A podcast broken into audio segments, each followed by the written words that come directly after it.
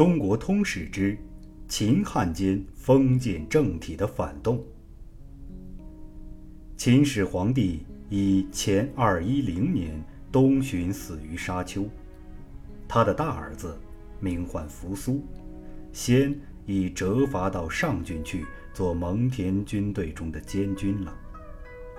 从前政治上的惯例，太子是不出京城、不做军队中的事务的。苟其如此，就是表示不拟立他的意思。所以。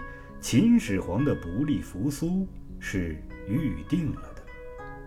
《史记》说，秦始皇的少子胡亥宠幸宦者赵高，始皇死后，赵高替胡亥运动李斯，假造诏书杀掉扶苏、蒙恬，而立胡亥。这话是不足信的。胡亥继立，是为二世皇帝。他诛戮群公子，又杀掉蒙恬的兄弟蒙毅，最后连劳苦功高、资格很老的李斯都被杀掉。于是，秦朝的政府失其重心，再不能钳制天下了。皇帝的家庭之中，明争暗斗向来是很多的，而于继承之际，为尤甚。这个并不起于秦朝，但在天下统一之后，皇室所管辖的地方大了，因其内部有问题而牵动大局，使人民接受其祸，其所牵涉的范围也就更加广泛。秦始皇之死，距其尽灭六国不过十二年，而此祸遂作。秦始皇死的明年，庶族陈胜、吴广起兵于齐，北取陈。胜自立为王，号张楚，分兵四出寻地，郡县多杀其首领以应。六国之后，遂趁机并起。秦朝政治虽乱，兵力尚强。诸侯之兵多是乌合之众，加以心力不齐，不肯互相救援，所以秦将章邯倒也所向无敌。先镇压了陈胜吴广，又打死了新立的魏王。战国时楚国的名将，即最后支持楚国而战死的项燕的儿子项梁，和其兄子项籍起兵于吴。引兵渡江而西，后居朝人范增的游说，立楚怀王的后裔于须臾，仍称为楚怀王。项梁引兵而北，兵锋颇锐，连战皆胜，后裔为章邯所袭杀。章邯以为楚地兵不足忧，乃北为赵王于巨鹿，北强南弱。乃是东晋以后逐渐转变成功的形势。自此以前，都是北方的军队以节制胜，南方的军队以彪悍胜的。尤其是吴越之事，《汉书·地理志》上还称其轻死好用剑。项梁既死，楚怀王分迁项籍北救赵，起兵于沛的刘邦。即汉高祖西入关，项籍大破秦兵于巨鹿，汉高祖亦自武关而入。此时二世和赵高不知如何又翻了脸。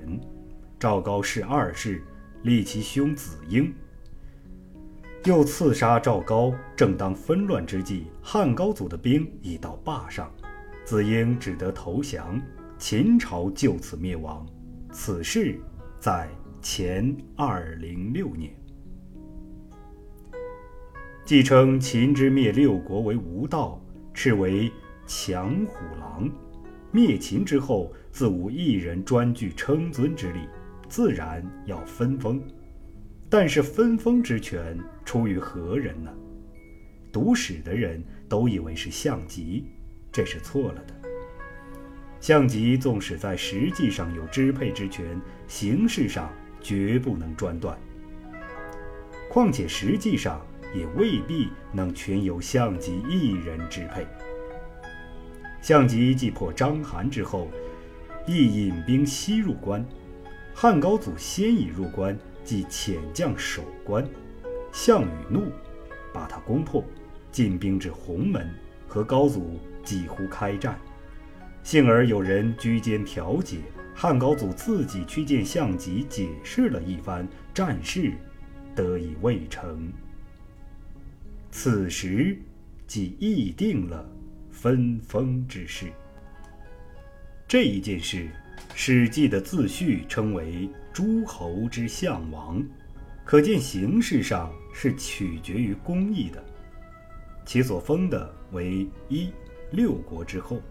二，王秦有功之人；三，而楚怀王则以空明尊为义帝；四，实权则在称为西楚霸王的项籍。这是模仿东周以后天子仅用虚名而实权在于霸主的分封的办法。我们看《史记》所载，并不能说它不公平。汉朝人说。楚怀王遣诸将入关时，与之曰：“先入关者王之。”所以汉高祖当王关中。项籍把他改封在巴蜀汉中为备越。故无论这话的真假，即使是真的，楚怀王的命令安能约束楚国以外的人呢？这且不必论他。前文叶经说过，人的思想。总是落后的。关于秦汉之间而异信，封建政体既不能维持，于是分封府定而叛乱，即取东方。项籍因为是霸王，有征讨的责任，用兵于齐。汉高祖趁机北定关中，又出关和诸侯之兵攻破彭城。项籍虽然还把兵打败。然汉高祖坚守荥阳城高，得萧何镇守关中，继续供给兵源和粮饷，遣韩信渡河，北定赵代，东破齐。彭越又直接扰乱项籍的后方，至前二零二年，项籍虽因兵少食尽，为汉所灭。从秦王至此。不过五年。事实上，天下又已趋于统一了。然而，当时的人怕不是这样的看法。当楚汉相持之时，有一侧室，名唤蒯彻，曾劝韩信以三分天下之计。汉高祖最后攻击项籍时，和韩信、彭越相约合力。而信越的兵都不会，到后来约定把齐地进给韩信，梁地进给彭越，二人才都引兵而来。这不是以君的资格分封其臣，乃是以对等的资格立分地之约。所以汉高祖的灭楚，以实在情形论，与其说是汉灭楚。勿宁说是许多诸侯，以及许多支新崛起的军队联合以灭楚。汉高祖不过是联军中的首领罢了。楚既灭，这联军中的首领自然有享受一个较重为尊的名号的资格，于是共尊汉高祖为皇帝。然虽有此称号，在实际上。未必含有沿袭秦朝皇帝职权的意义。做了皇帝之后，就可以任意诛灭废置诸王侯，怕是当时的人所不能想象的。这是韩信等在当时所以尊汉高祖为皇帝之故。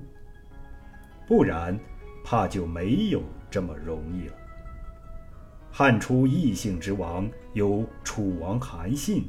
梁王彭越、赵王张敖、韩王信、淮南王英布、燕王臧荼、长沙王吴瑞，这都是事实上先已存在、不得不封的，并非是皇帝的意思所设置。汉高祖灭楚之后，即从娄敬、张良之说西都关中。当时的理由是关中地势险固，且面积较大，资源丰富，易于据守，即用以临治诸侯。可见他原本只想做列国中最强的一国。然世事势所趋，人自然会做出不被思想所拘束的事情来。不数年间，而韩信、彭越都以汉朝的诡谋被灭。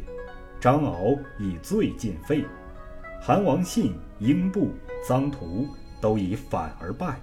臧荼之后立了一个卢绾，是汉高祖生平第一个亲信人，亦因被谗而亡入匈奴。到前一九五年汉高祖死时，只剩得一个地小而且偏僻的长沙国了。天下至此，才真正。可以算是姓刘的天下，其成功之速可以说和汉高祖的灭楚同是一个奇迹。这亦并不是汉高祖所能为，不过封建政体这时候也已自趋于没落罢了。以一个政府之力统治全国，秦始皇是有此魄力的。或亦可以说是有此公心，替天下废除封建，汉高祖却无有了。既猜忌异姓，就要大封同姓以自辅。于是，随着异姓诸侯的灭亡，而同姓诸国次第建立。其中有以高祖的长子齐王肥，封地既大，人民又多。且居东方行胜之地，为当时所重视。宗法社会中所信任的不是同姓，便是外戚。汉初功臣韩信、彭越等，不过因其封地大，所以特别被猜忌；其余无封地或者仅有小封土的，亦安能与官同心？汉高祖东征西讨，频年在外。中央政府所委任的却是何人呢？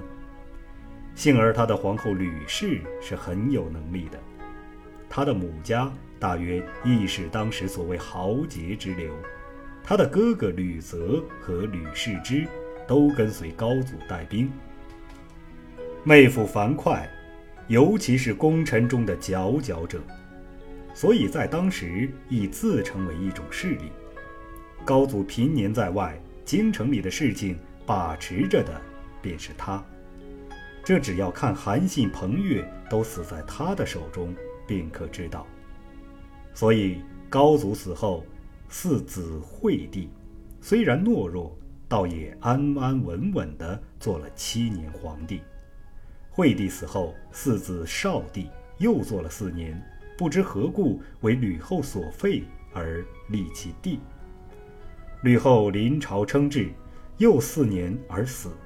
吕后活着的时候，虽然封了几个母家的人为王，却都没有到过。吕后其实并无推翻刘氏、重用吕氏的意思，所任用的还是汉初的几个功臣。这班人究竟未免有些可怕，所以临死的时候吩咐带北军的吕禄。南军的吕产聚兵为攻，不要出去送丧，以防有人在京城里趁虚作乱。此时齐王肥已经死了，子襄继为齐王，其弟朱虚侯刘璋在京城里暗中派人去叫他起兵。汉朝派功臣灌婴去打他。灌婴到荥阳和齐王联合，于是前敌成了僵局。丞相陈平、太尉周勃等，乃派人运动吕禄，交出兵权。吕禄犹豫未决，周勃用诈术突入北军，运动军人反对吕氏，把吕禄、吕产和其余吕氏的人都杀掉。于是，阴谋说惠帝的儿子都不是惠帝所生的，就高帝现存的儿子中，择其最长的迎立了代王恒，是为文帝。齐王一之人自然是不服的。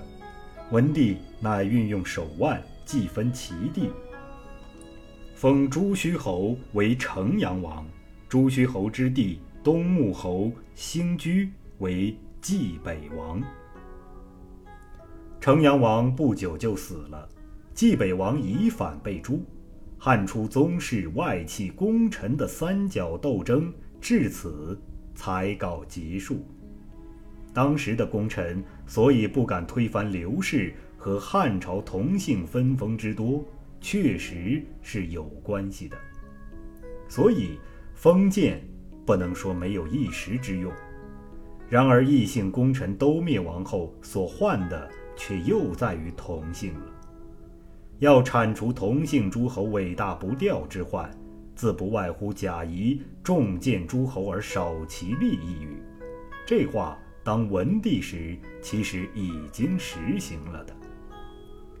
齐王相传子泽，则死后没有儿子，文帝就把他的地方分为齐、冀北、济南、淄川、胶西、胶东六国，立了齐王肥的庶子六人，又把淮南之地分成三国，但吴楚仍是大国。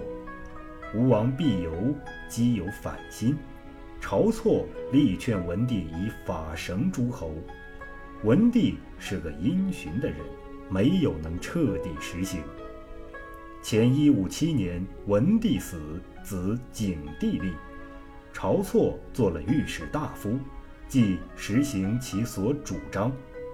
前一五四年，吴王联合楚、赵、胶西、胶东、淄川。济南造反，声势很盛。幸而吴王不懂得兵谋，屯聚而西，无他其道，为周亚夫所败。于是景帝改定制度，诸侯王不得治民，令相代治其国。到武帝又用主父偃之计，令诸侯得以其地，分封自己的子弟。在平和的手腕中。把重建诸侯而少其利一语彻底实行了，封建政体反动的余波至此才算解决。从秦二世元年六国复立起到吴楚之乱平定，共五十六年。